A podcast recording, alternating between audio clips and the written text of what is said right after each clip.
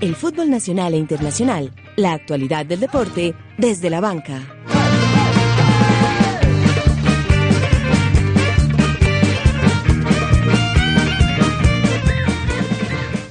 Roca se atraviesa en camino de la Uriverde en Copa América. Con el chocuano Carlos Sánchez como máxima figura del equipo, la tricolor logra histórico tercer triunfo ante los pentacampeones mundiales. Todos con tres puntos. En el grupo C de la Copa América, donde está Colombia, los cuatro equipos tienen una victoria y una derrota. En Desde la Banca analizamos las posibilidades para avanzar a los cuartos de final. Un Ferrari rojo interrumpió la tranquilidad del equipo austral. Arturo Vidal en el ojo del huracán por accidente de tránsito en el que se vio involucrado. Y un Piscis no llegó al acuario y se libra del Mundial Sub-20. Los chicos del profesor Restrepo se despiden del Mundial Sub-20 de Nueva Zelanda. A octavos, la selección femenina de Colombia se enfrentará ante las todopoderosas norteamericanas en el Mundial de Canadá. Confirmado. Falcao al Chelsea, Chachacha Martínez de Chocó a Milán. Jimmy Chará es verdolaga. El caleño abandona el Monterrey mexicano y se suma al Rey de Copas. Empieza desde la banca. Conduce José David Duque.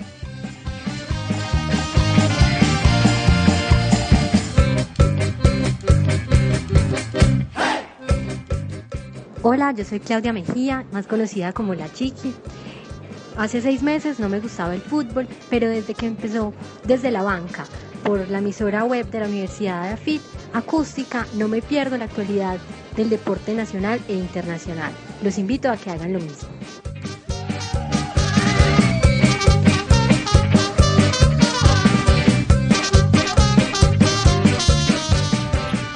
Muy buenos días, tardes o noches a todos nuestros oyentes, depende de donde nos saluden. A esta hora estamos en Desde la Banca con toda la información de la Copa América y del deporte en este viernes, último programa de la temporada.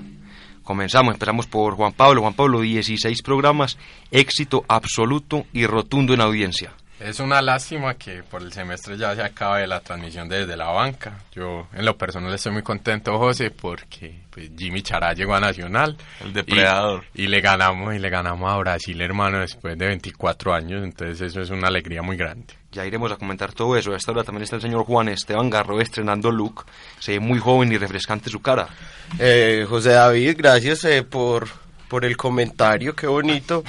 Muchas gracias también eh, por estar nuevamente teniéndome aquí como panelista en, en, este programa que es desde la banca, saludando también a Juanpa, esperando que le haya ido muy bien en el TOEIC. Y bueno, no, acá con, con muchos temas para conversar. Copa América y Jackson Martínez, fuerza, cha, cha, cha. Así es, y saludamos a un señor politólogo ya, señor Juan David Correa, quien se acaba de graduar. Juan David, felicitaciones. Muchas gracias, José. Es un otro paso más en la vida, pero esperemos que esto no, no obste para, para continuar con el programa desde la banca. Y cuando son las 12 y 8 se ilumina esta Ay. cabina con la, con la bella María Camila Cáceres. Eh, hola, muy contenta pues por el triunfo de la selección Colombia y de, pues también por la llegada de Jackson Martínez al Milan. Ya estaremos también conversando de eso y saludamos a un, yo no creo que es invitado porque es la tercera vez que viene. No, es de esta casa. Digamos el coequipero, Local. el señor Juan Sebastián Botero Arango. Sebastián, bienvenido desde la banca. Hola, un saludo muy cordial para toda la mesa, toda la gente que nos escucha. Contento y un placer para mí siempre poder estar acá y compartir de, de lo que nos gusta a todos, que es el fútbol y otros deportes que también tenemos aquí desde la banca. Bueno, y nos vamos a lo que vinimos, señores, vamos a hablar de la Copa América.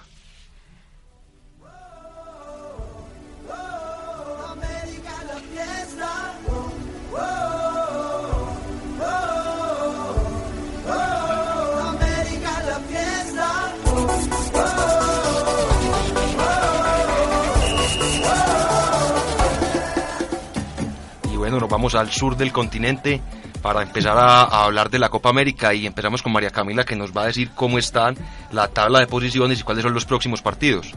Eh, bueno, hoy se define el grupo A a las 4 de la tarde con México y Ecuador y a las 6 y media Chile y Bolivia. Este grupo eh, está primero Chile con 4 puntos, lo sigue Bolivia también con 4.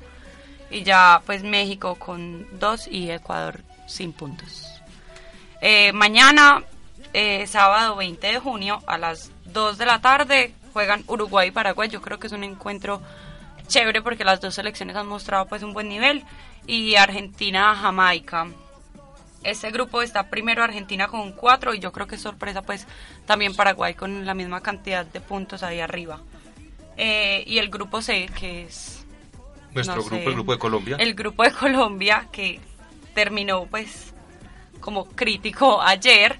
Eh, se define el domingo, Colombia, Perú a las 2 de la tarde y Brasil, Venezuela a las 4 y media. Este grupo está Brasil, bueno, todos están con 3 puntos, pero en posiciones está primero Brasil, segundo Perú, tercero Venezuela y cuarto Colombia, pues por diferencia de gol, goles marcados y todo esto. Así es, señores, y vamos a empezar hablando de lo que nos dejó Colombia. Un partido histórico, el tercer triunfo que logramos ante los pentacampeones del mundo. El segundo, no. El tercero, el, El tercero- segundo no, oficial, exacto, segundo oficial. segundo en competiciones Ah, no, oficiales. tercero, tercero, contando el amistoso. Realmente un gran partido. Colombia venía de un partido muy regular, por decirlo malo. Puede ser de los peores de la era de Peckerman cuando se perdió el día domingo frente al, al conjunto patriota, a la Vinotinto venezolana. Pero el equipo tuvo un cambio total en tres días y hizo un partido histórico. Yo le quería preguntar a Sebastián, ¿cómo puede cambiar tanto un equipo? ¿Qué le dice el técnico a los jugadores para un cambio motivacional y futbolístico tan grande? Ay, no, yo creo que primero que todo, todos los partidos son diferentes y ese es el principal punto porque es muy diferente enfrentar a un equipo como Venezuela, que es un equipo que te molesta para jugar, que es muy táctico, un equipo demasiado ordenado, que te pega, te molesta todo el tiempo. Y a Colombia le, costó demasiado poder armar eh, el fútbol contra Venezuela. En cambio, el partido con Brasil un partido más abierto y en donde eh, el rival también te deja jugar porque por historia, por lo que ellos son como, como país y como fútbol el que tienen, siempre van a salir a proponer. Entonces esa es la, primera gran diferencia. Lo segundo, obviamente a- la necesidad grande que tenía Colombia de ganar porque eh, el traspié que tuvo lo, lo obligaba prácticamente a tener que ganar ese partido y yo creo que el jugador no otros partidos quiere ganar, pero inconscientemente digamos que tiene ese plus y saca todo lo que tiene adentro pa- para poner ese poquito de más que necesita para, para ganar un partido de, de esa trascendencia. Sí, yo, yo quería adherirme a algo que decía Sebastián. A propósito, nuevamente saludarlo. Fue nuestro primer programa del semestre y pues Y también que cerramos eh, eh, esta primera temporada en Desde la Banca. Muy bueno también que nos esté acompañando.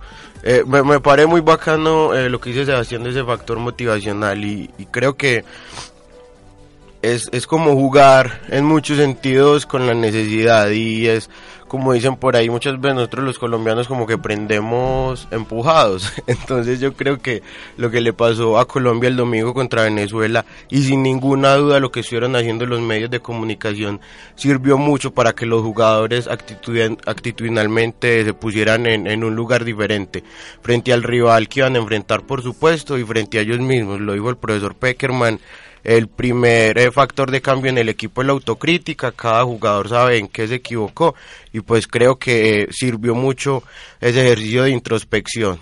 Carlos Sánchez por lo menos un gigante, pues ya tendremos tiempo de hablar de eso, pero lo de Sánchez y Cuadrado eh, creo que fue muy, muy, muy elogiable el miércoles. En todas las plazas de Colombia, las plazas públicas, se debe erigir, erigir un monumento a Carlos Sánchez. Fue el partido más grandioso que yo he, yo he visto a este jugador. Recordemos que a Messi le había aplicado, digamos, la misma fórmula, no lo había dejado hacer nada. Y lo de Carlos Sánchez fue impresionante. Yo creo que Juan Esteban debe estar muy contento porque un pupilo de él, el señor Jason Murillo, eh, fue el autor del gol.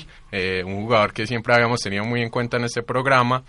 Y, y yo creo que, que a Colombia eh, el factor anímico le jugó positivamente. Yo creo que había una motivación muy grande por ganarle a Brasil, por lo que había pasado en el Mundial, por lo que había pasado en los amistosos. Eh, y, y- y pienso que lo de James Rodríguez en las declaraciones que dio eh, da para que el público reflexione un poquito. Luego el partido con los venezolanos, creo que el apoyo a la selección bajó un poco, hubo muchas críticas y yo creo que, que un proceso como el que ha llevado el profesor Peckerman, eh, pues si bien no, no puede estar exento a críticas, ningún proceso lo debe hacer, siempre debe haber lugar a ellas, pero yo creo que sí, sí se debió haber moderado un poquito el lenguaje y, y, digamos apoyar a la selección en, en ese momento difícil. Eh, yo pienso también que el rendimiento de, pues eh, no, no estamos descubriendo el agua eh, tibia, pero el rendimiento de Teo Gutiérrez fue impresionante y fue fundamental para el, para el manejo del partido y, y no, yo estoy muy contento hermano. Yo quiero decir una cosita rápida, que no me quiero alargar, pero que hay que tener en cuenta porque nosotros somos muy extremistas como hinchas y no podemos parar pensar que tenemos ya el mejor equipo del mundo porque le ganamos a Brasil. Ay, Primero- sí, no, eso... Y Primero- el peor porque perdimos con Venezuela. no, exactamente. Primero que todo, Colombia, yo le digo a la gente, todavía no tiene una estructura de juego formada. ¿Por qué? Por muchas razones. Porque es un equipo que no tiene tanto tiempo de trabajo. Colombia llegó a un mundial y jugó de otra manera a como jugó en la eliminatoria. Fue inteligente y le, y le- y le funcionó para el torneo. Torneo corto donde hay que sacar los puntos. Lo mismo pasa con este torneo. Pero Colombia está, digamos, en- eh, cambiando de jugadores, digamos, en la zona defensiva. Todos son nuevos. Vienen jugadores de, de las divisiones menores que están acercando ya. Entonces es un proceso que apenas, digamos, que están juntando unos que ya vienen de un proceso largo con otros que se, están arrimando. Y muchos no vienen jugando En- también. Entonces no podemos pedir que el equipo sea, sea una máquina de- porque no, no tiene sentido. Aparte, el momento de, de la mayoría no es el mejor. Entonces, Beckerman encontró en esta Copa América un problema grande con eso, porque tiene que no tiene funcionamiento todavía definido, más un nivel no el mejor de, lo- de los jugadores que venían jugando. No quiero mencionarlos porque ya es otro, otro, otro tema, pero eso es lo que yo quería decir. Entonces, tranquilos. Y, quería, sí, a, a propósito ese llamado a la prudencia que hace Sebastián, muy importante, yo quería darle eh, un saludo al gran senador Ñoño Elías, que en ese momento está en Chile, dejó de asistir a unas. Sí, a claro. unas sesiones importantes del Congreso esta semana para que ponga mucha energía. Los que creen en la cábala eh, harán también, digamos, sus ejercicios cabalísticos. Los que creemos más en Dios y en Jesucristo, pues estaremos rezando el rosario porque Colombia en este momento es cuarto de su grupo. Es decir, no está clasificada ni siquiera como mejor tercera. Y a, y a Perú definitivamente hay que ganarle y va a ser un partido muy parecido al partido contra Venezuela. Un partido complicado. Sí, recordemos que Ñoño Elías llegó, pues en su campaña política, él le regalaba camisetas de la selección Colombia originales a los que iban a votar por él, además de otra, otro, otra, Otras viandas. otras Incentivos. viandas económicas y entonces tiene algo que ver con las elecciones Ñoño Elías. Bueno, yo quisiera decir dos cosas respecto de Colombia en la Copa América. Lo primero es que contra Brasil se mostró a las claras que es un asunto de actitud eh, el partido previo con Venezuela. O sea, si bien es cierto que Venezuela contrarrestó muy bien a Colombia tácticamente, como le estaba diciendo Sebastián, también un asunto creo que de actitud, porque vimos tre- en tres días un equipo no puede cambiar el, el estilo de juego de, de la manera como lo vimos que cambió. Entonces creo que contra Venezuela llegamos, creo que más por debajeadores, pues como muchas veces hemos llegado con los venezolanos, que los consideramos que son unos niños para el fútbol, pero la, la, en este momento y la historia reciente nos demuestra que Venezuela nos ha costado demasiado en, lo- en los últimos tiempos.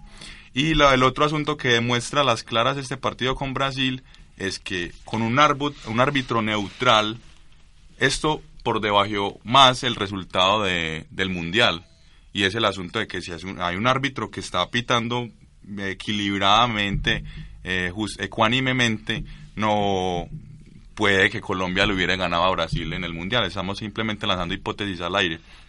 Y eh, respecto de Perú, la veo muy complicada por simplemente por la historia, porque con Perú también hemos tenido esa, esa vaina de querer, querer creernos más que los peruanos, sabiendo que históricamente ellos han sido más, tienen más títulos que nosotros.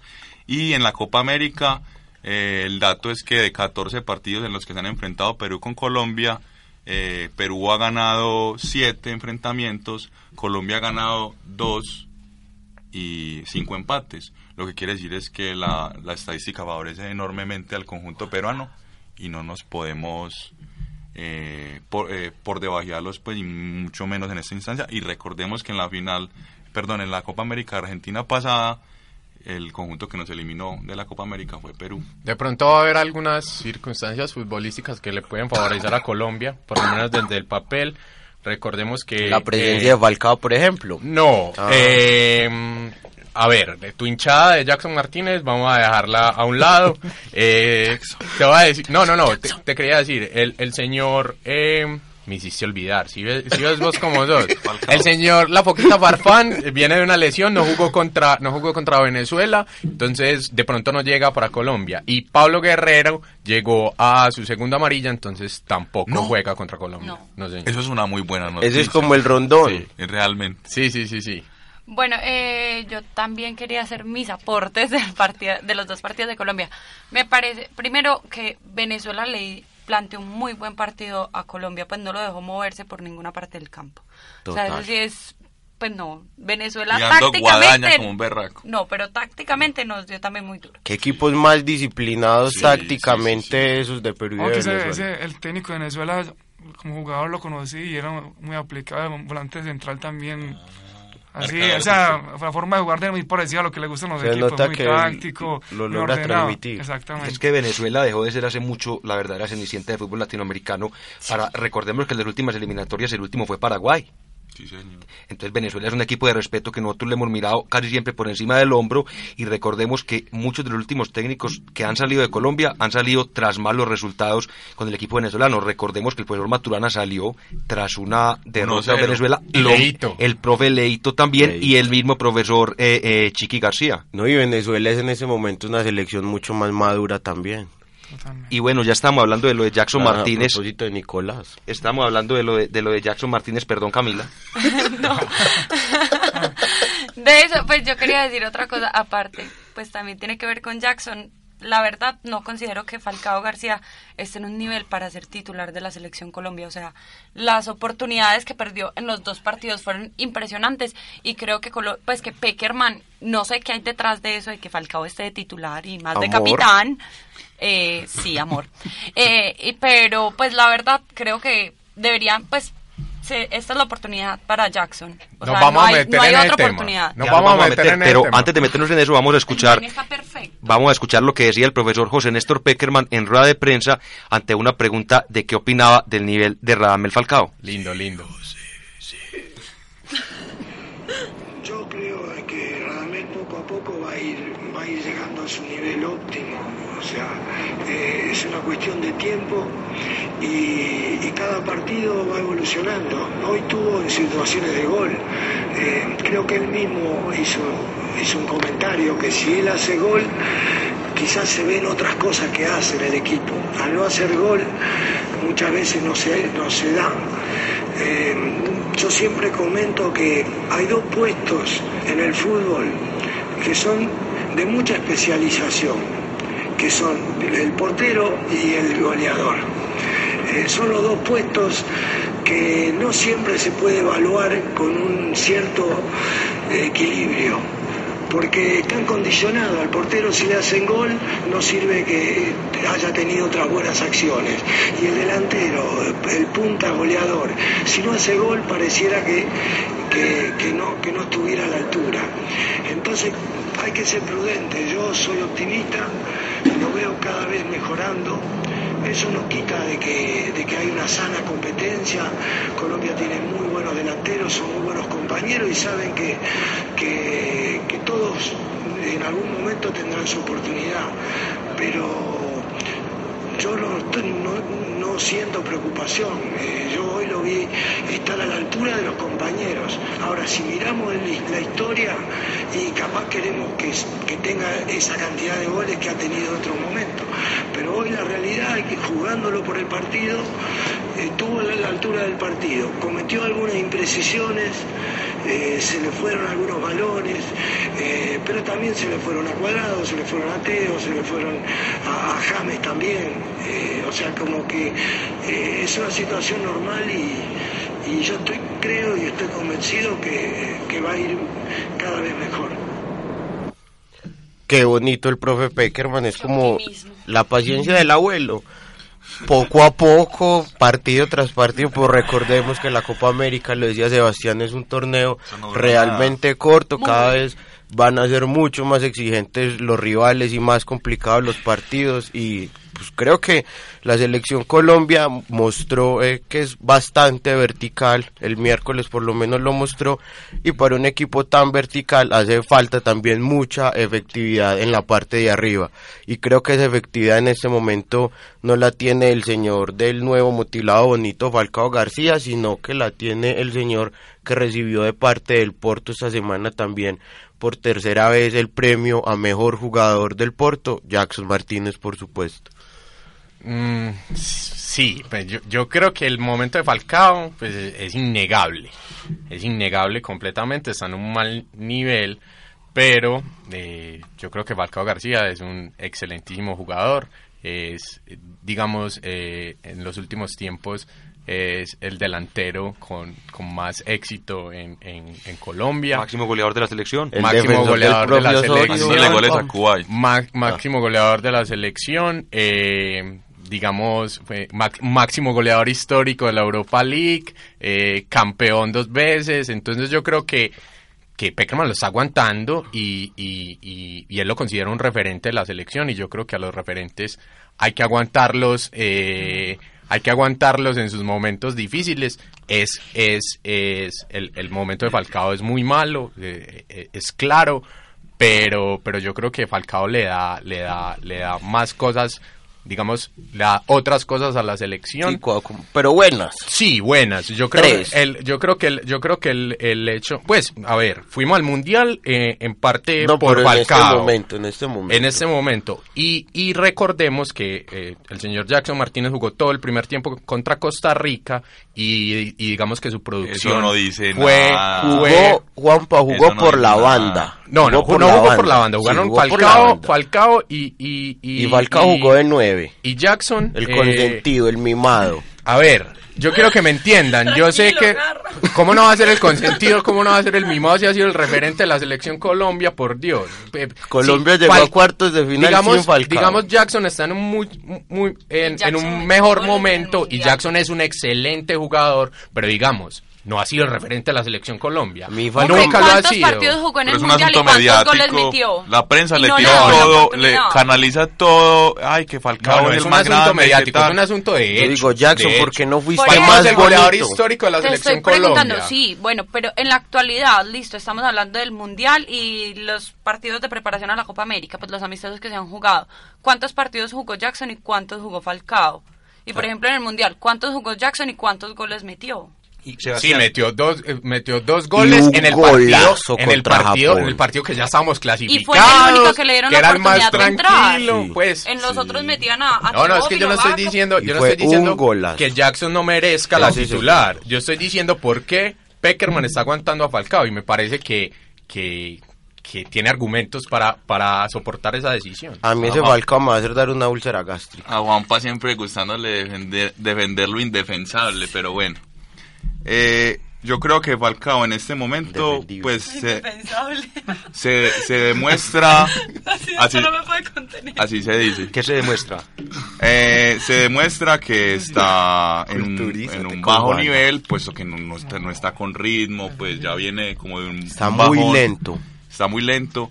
Y lo que él dijo de él mismo, de su juego, que ha mejorado mucho, que ya Falcao no es el Falcao goleador, sino que además tiene otros plus, pues tiene plus y que te pivotea más y toda la cuestión.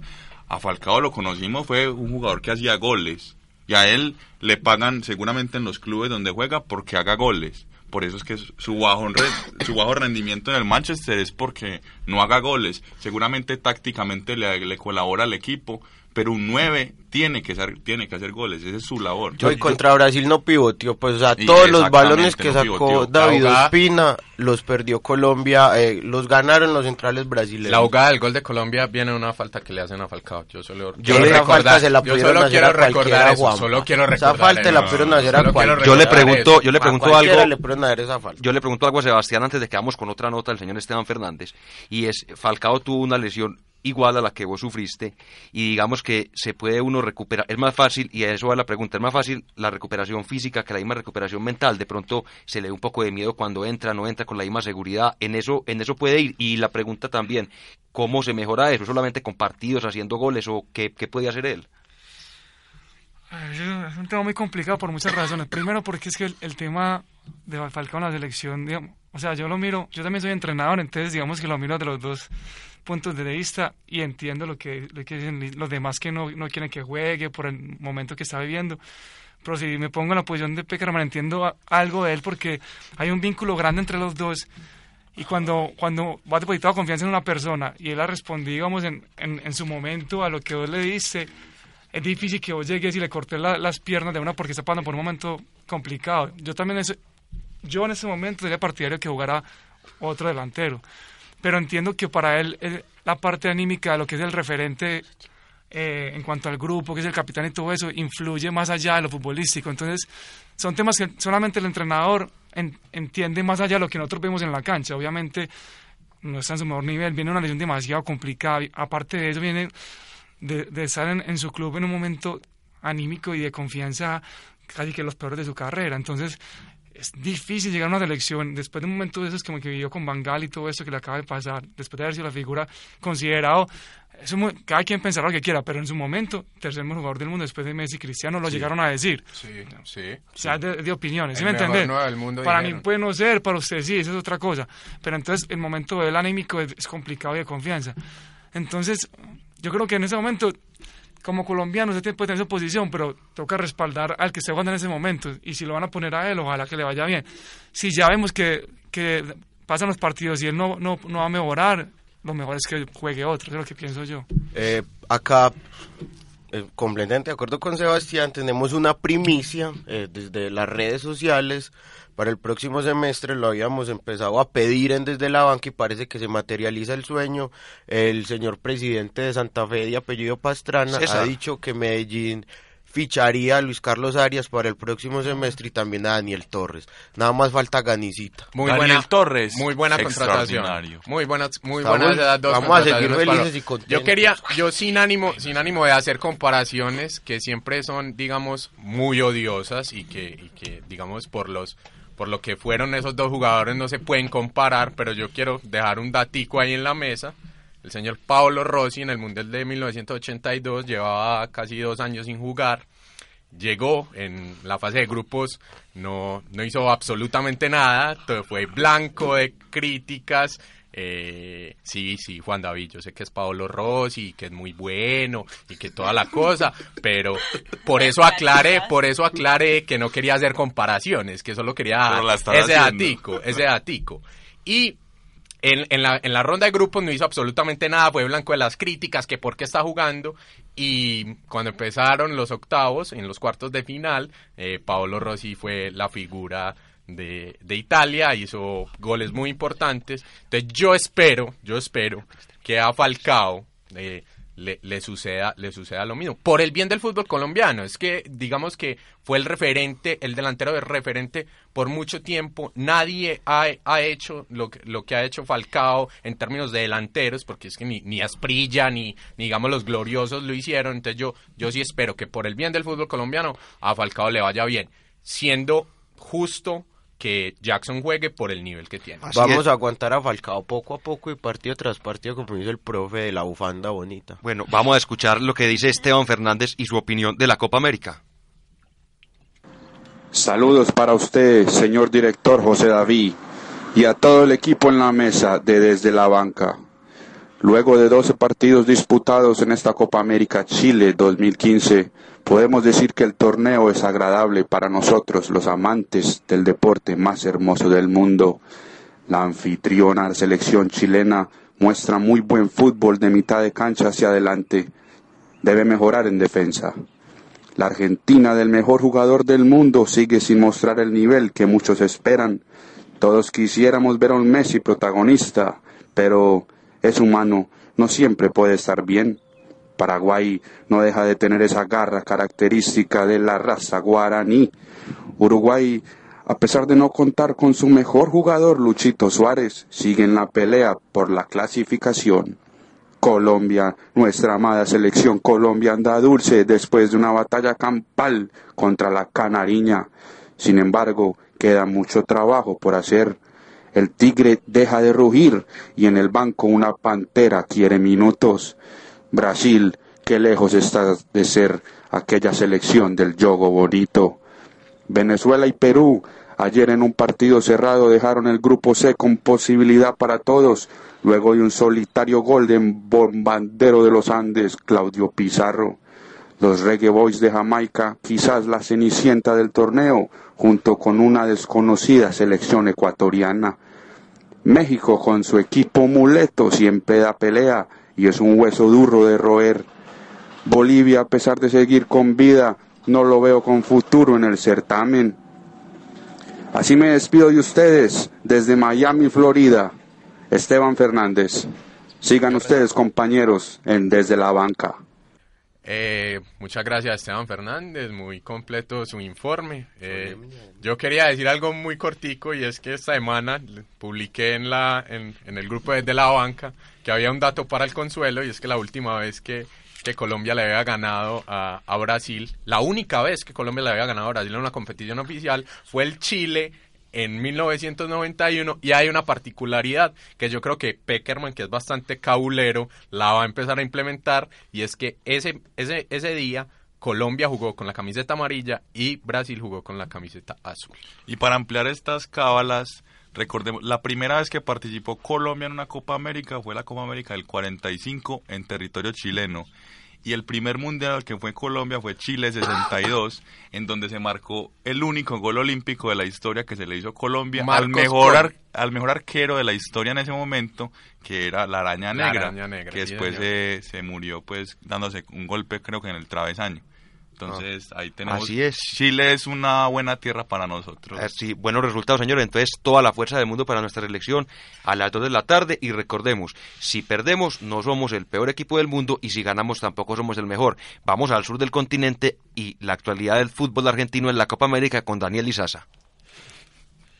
Así es, José David. Ahora repasando lo del equipo nacional y su actuación en la Copa América de Chile 2015 que asegura dos salidas, cuatro puntos de seis disponibles para los de Martino. El primer partido, repasemos, recordemos que fue contra el equipo guaraní.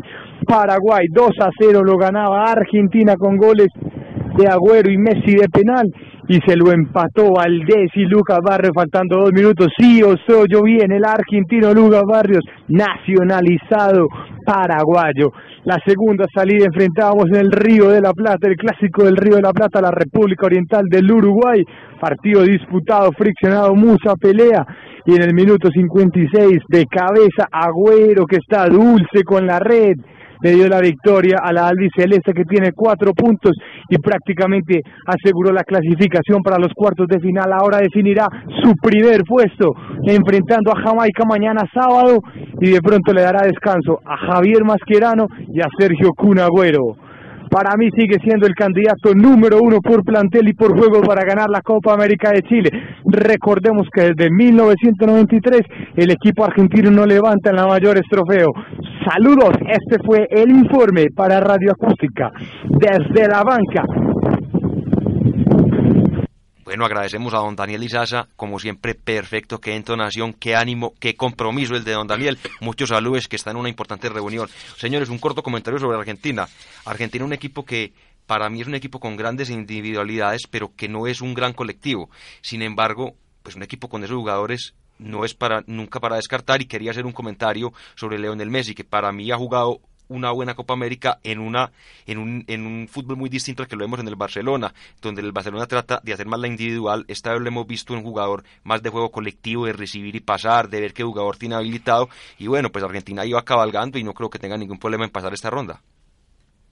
Yo quisiera hacer un comentario pues sobre Messi y, y, varios pues respecto de varios capitanes que me parece un asunto muy que me muy simpático el hecho de que en Argentina la franja capitán la tenga Leonel Messi, en Brasil la franja capitán la tenga Neymar y en Colombia la tenga Falcao. O sea, prácticamente a los, a los técnicos se les metió que el que debe ser capitán es el, el mejor jugador, la estrella del club, pero normalmente no lo es. Si miramos bien, Messi es mudo, pues prácticamente él no habla, entonces él no es el líder del equipo. Macherano, por ejemplo, se le ve que tendría mucho más una franja de capitán que el mismo Leonel Messi. En Brasil pasaría exactamente lo mismo y en Colombia exactamente lo mismo. Entonces no sé qué opina, por ejemplo, Sebastián respecto de que le den la franja de capitán. Era como cuando Nacional se la dan a Giovanni Moreno, que Giovanni Moreno no era capitán de nada. pero era el mejor jugador. No se puede confundir tan, una cosa también es que no siempre el líder tiene que ser el que más habla o el que más dirige en la cancha. Hay gente que con lo que juega y lo que transmite con sus acciones dice mucho más que los demás y, Messi con, seguridad que tiene una influencia gigantesca en el grupo, solo que su personalidad más que Macherano o sea, Macherano también es una persona que se le nota y por lo que se, se escucha de él que habla en el Barcelona que es una persona que con seguridad va a ser técnico, el líder, que habla mucho, pero, o sea, lo que es Messi en el grupo con seguridad que es más que lo que todo el mundo, aunque no hable más que los demás. ¿Sí me entiendes? Es por la influencia que él tiene como jugador.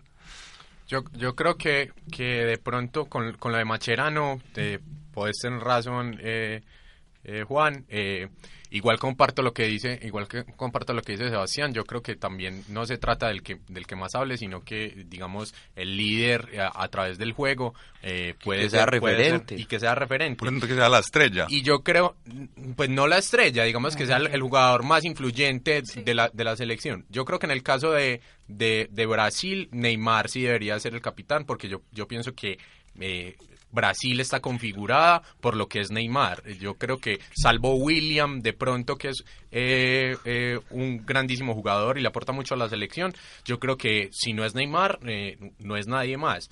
Y pues respecto a, Colombia, yo, yo, yo creería que, que Falcao sí es, sí es como el más capacitado en estos momentos, ya luego de la salida de Mario Yepes. Bueno, sí, yo también pienso que, o sea, que es como el jugador más influyente, influyente dentro del campo. Y, por ejemplo, eh, Brasil es un equipo que, si uno lo ve, pues como que como estrellas individualmente no tiene nada, pues solo como Neymar y no sé, de pronto Dani Alves ahí. O pero, Thiago Silva. Sí, pero, Thiago Silva no tendría más como la el viso pero es pero es como más líder Neymar ¿sí me entiendes? pues es una persona que transmite más con, con su forma de jugar y tiene más carácter más.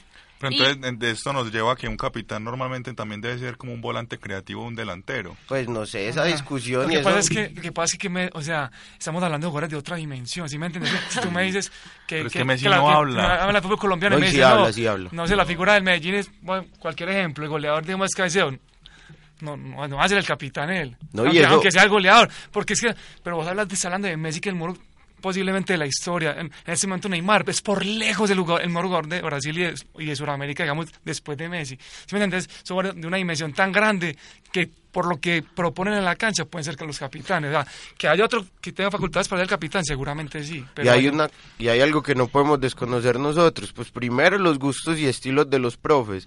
Y segundo que nosotros no vemos lo que los profes sí ven dentro del camerino. Zúñiga fue un muy buen ejemplo esta semana. Recibe la cintilla como capitán y estoy seguro que Zúñiga dentro del camerino, en donde lo, lo que no muestran las cámaras, es un gran líder.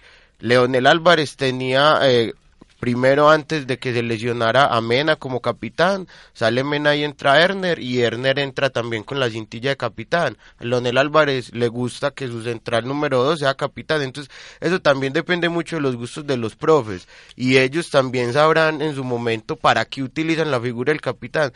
De hecho, muchas veces el capitán no necesariamente está organizando las cosas dentro del campo. De pronto puede ser el jugador más calmado, que más hable con el árbitro y otro jugador se encargue más de lo táctico. Pues yo creo que eso ya sí es caer en el relativismo más extremo del universo. Yo, yo saliéndome un poquito del tema de, los capitanes, pues quería hablar de, de, Argentina. Eh, pues yo pienso que comparto lo que, lo que se decía en el informe. Eh, Argentina es un fuerte candidato para ganar la Copa América. Yo creo que más por los jugadores que tiene. El Kun Agüero está en un, digamos, excelente momento. Messi eh, no ha tenido eh, excelentes presentaciones, pero, pero ha sumado para el equipo y me parece que ha jugado bien y, en cualquier momento pues puede, puede aparecer una genialidad. Yo pienso que el primer tiempo contra, contra Paraguay fue lo mejor que he visto en la Copa América. Eh, y el, en el segundo tiempo se le complica, yo creo que más por el tema físico, eh, Paraguay, Paraguay eh, encuentra opciones y empata el partido. El, el, partido contra Uruguay fue un partido, digamos, muy disputado, eh, Argentina tuvo dominio sobre él, digamos, 60 minutos, después, igual que contra Paraguay, se le empezó a complicar y Uruguay tuvo una clarísima que, que pudo haber significado el empate. Entonces yo creo que eh, esta copa ha estado muy pareja, si bien Argentina es un candidato muy fuerte, yo pienso que no hay un equipo en este momento que le saque alta diferencia a, otro. Bueno, yo también, como cambiando de tema, pues un poquito, eh, me parece que el partido entre Argentina y Paraguay, fácilmente el segundo tiempo fue uno de los mejores que he visto en esta Copa América. Y no, bueno, sí, soy hincha del Medellín declarada, obviamente.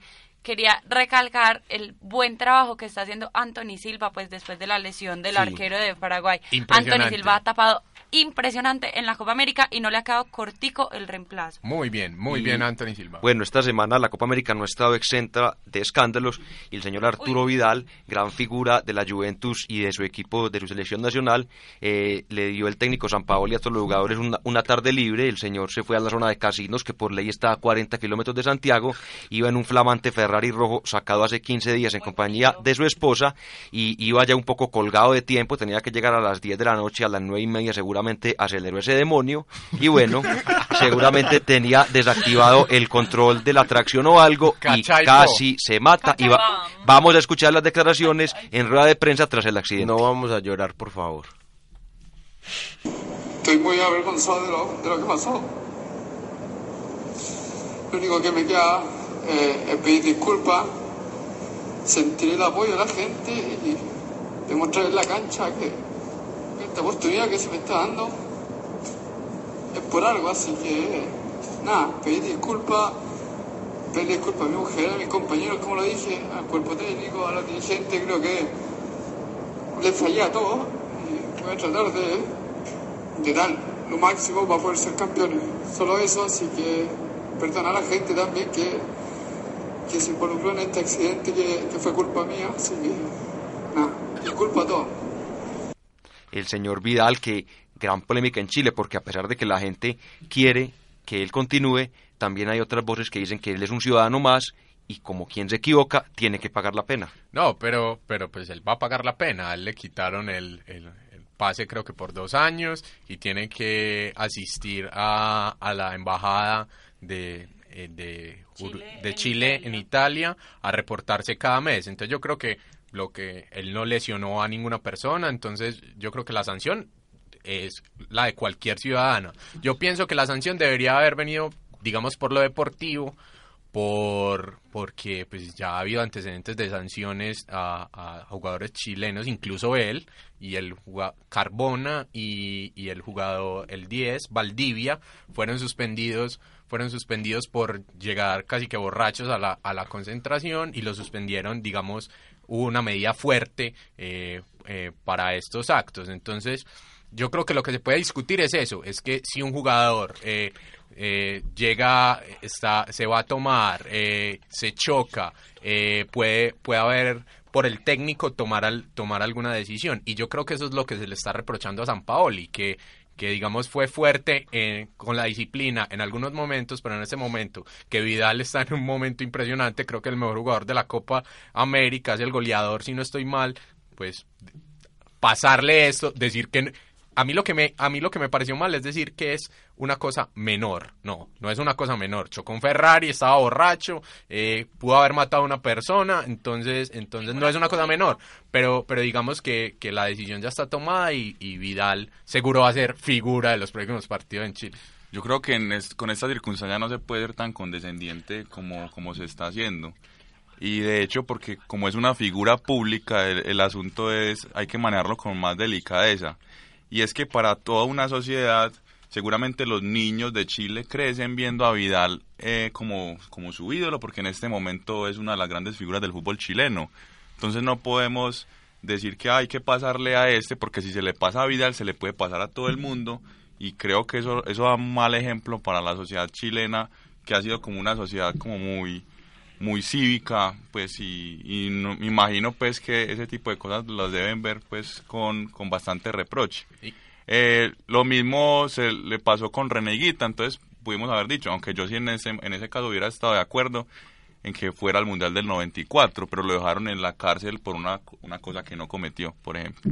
Incluso, incluso en un video que es un poco gracioso, eh, muestran a Vidal diciéndole al, al, al policía que lo detiene, que no, que no lo puede detener. Que, Porque que- es Vidal. Porque es Vidal, Ay, pues, y porque le va a hacer, y porque le va a hacer un, un, un daño muy grande a Chile. Pues sí, tiene razón.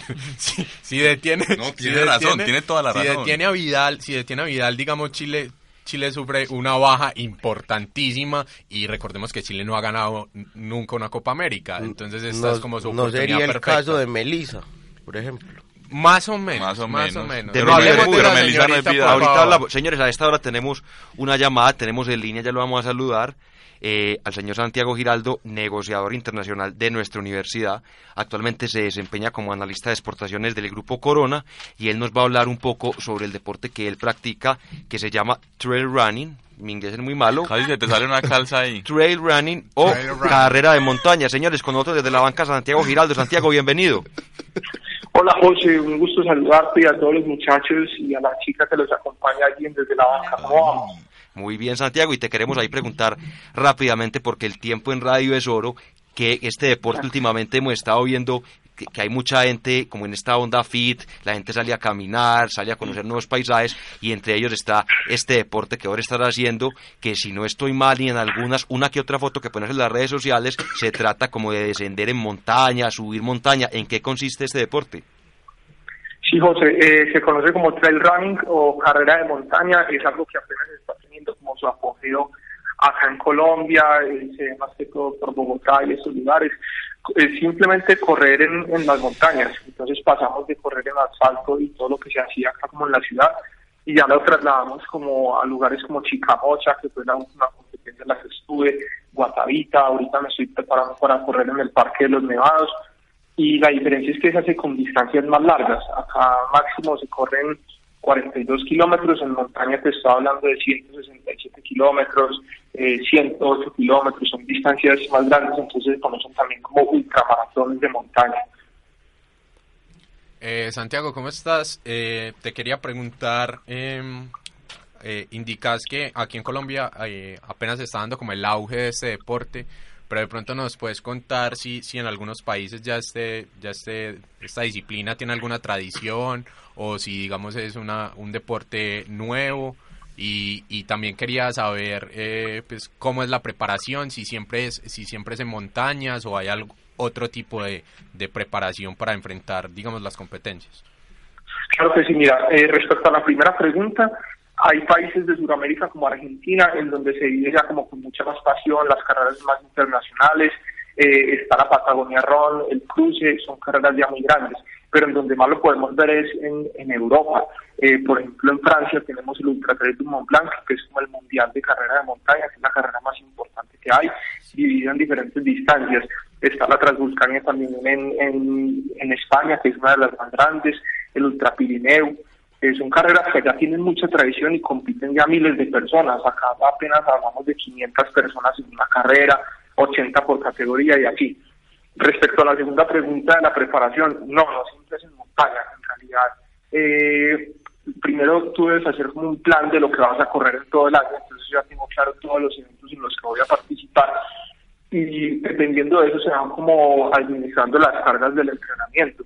Entonces en semana son por ahí dos veces de gimnasio y correr en calle y después el fin de semana sí toca pura montaña porque hay que eh, practicar lo técnico y lo que es más como correspondiente al deporte. Pero hay semanas en las que antes de carrera simplemente el entrenamiento es hacer nada, es como un- una pausa activa. Eh, después de carrera, por ejemplo, la, la recuperación es muy importante para seguir entrenando y no, o sea, evitar una lesión es algo que es muy específico y muy particular. En cuanto a la preparación en el gimnasio, es como mucho trabajo funcional para tratar de mantener el cardio también activo todo el tiempo. Y hay días que se trabaja también como el fortalecimiento y así. Pero sí, hay que correr bastante como para poder entrenar y estar bien preparado para esto. No, Santiago, muy interesante. Te queríamos preguntar para entender un poco más este deporte y esperamos poder tenerte de pronto aquí en vivo y en directo para que nos comentes más largo, más claro y más conciso en qué consiste ese deporte. Y felicitaciones porque para terminar ahí vi que tuviste una muy buena actuación en el Chicamocha Run.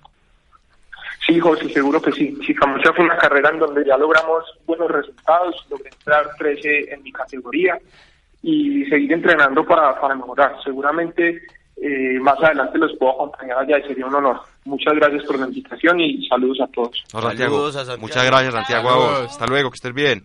Y bueno, señores, se nos está acabando el tiempo. Hoy es nuestro Y último. la temporada. y la, La temporada, nuestra, pri- nuestra primera temporada.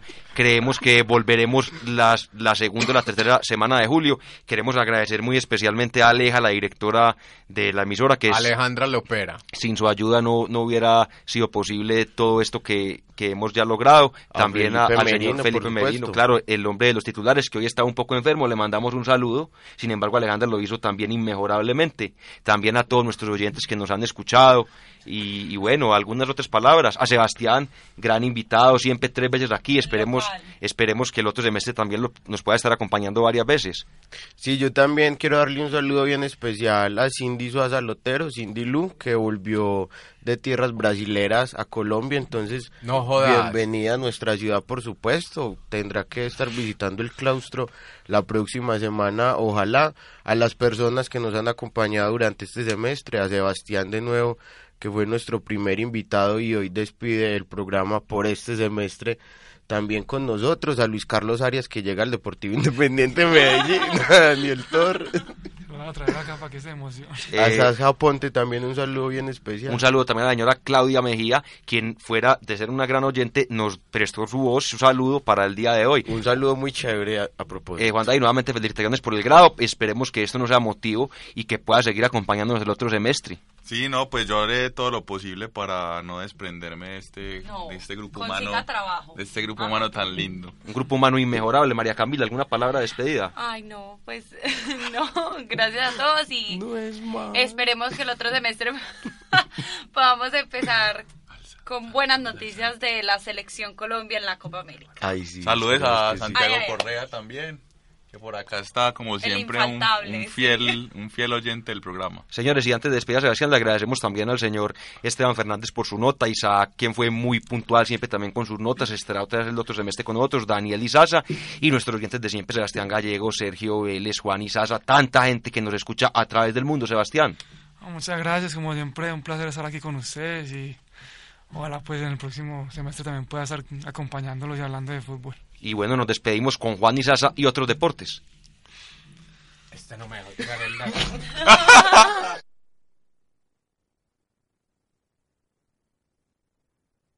Hola José, un saludo para usted y para todos los compañeros allá en la mesa de trabajo en Desde la Banca, el mejor programa de acústica, la emisora digital de la Universidad EAFIT.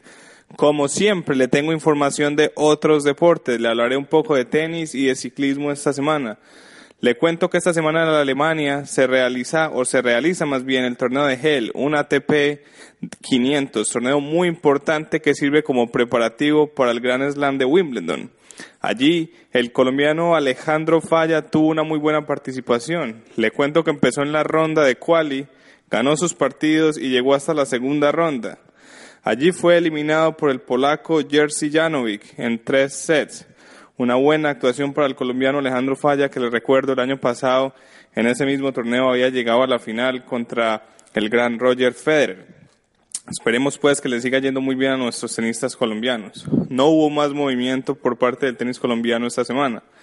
En el ciclismo, le cuento que esta semana se está realizando el Tour de Suiza, una gran carrera que sirve como antesala para el Tour de Francia.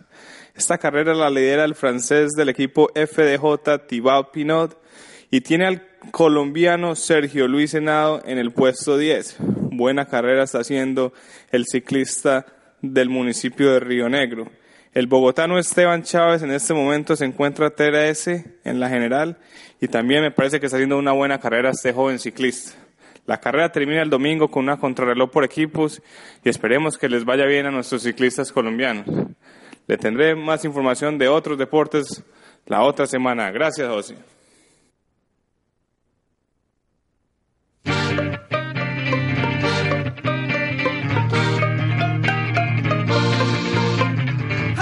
El fútbol nacional e internacional, la actualidad del deporte desde la banca.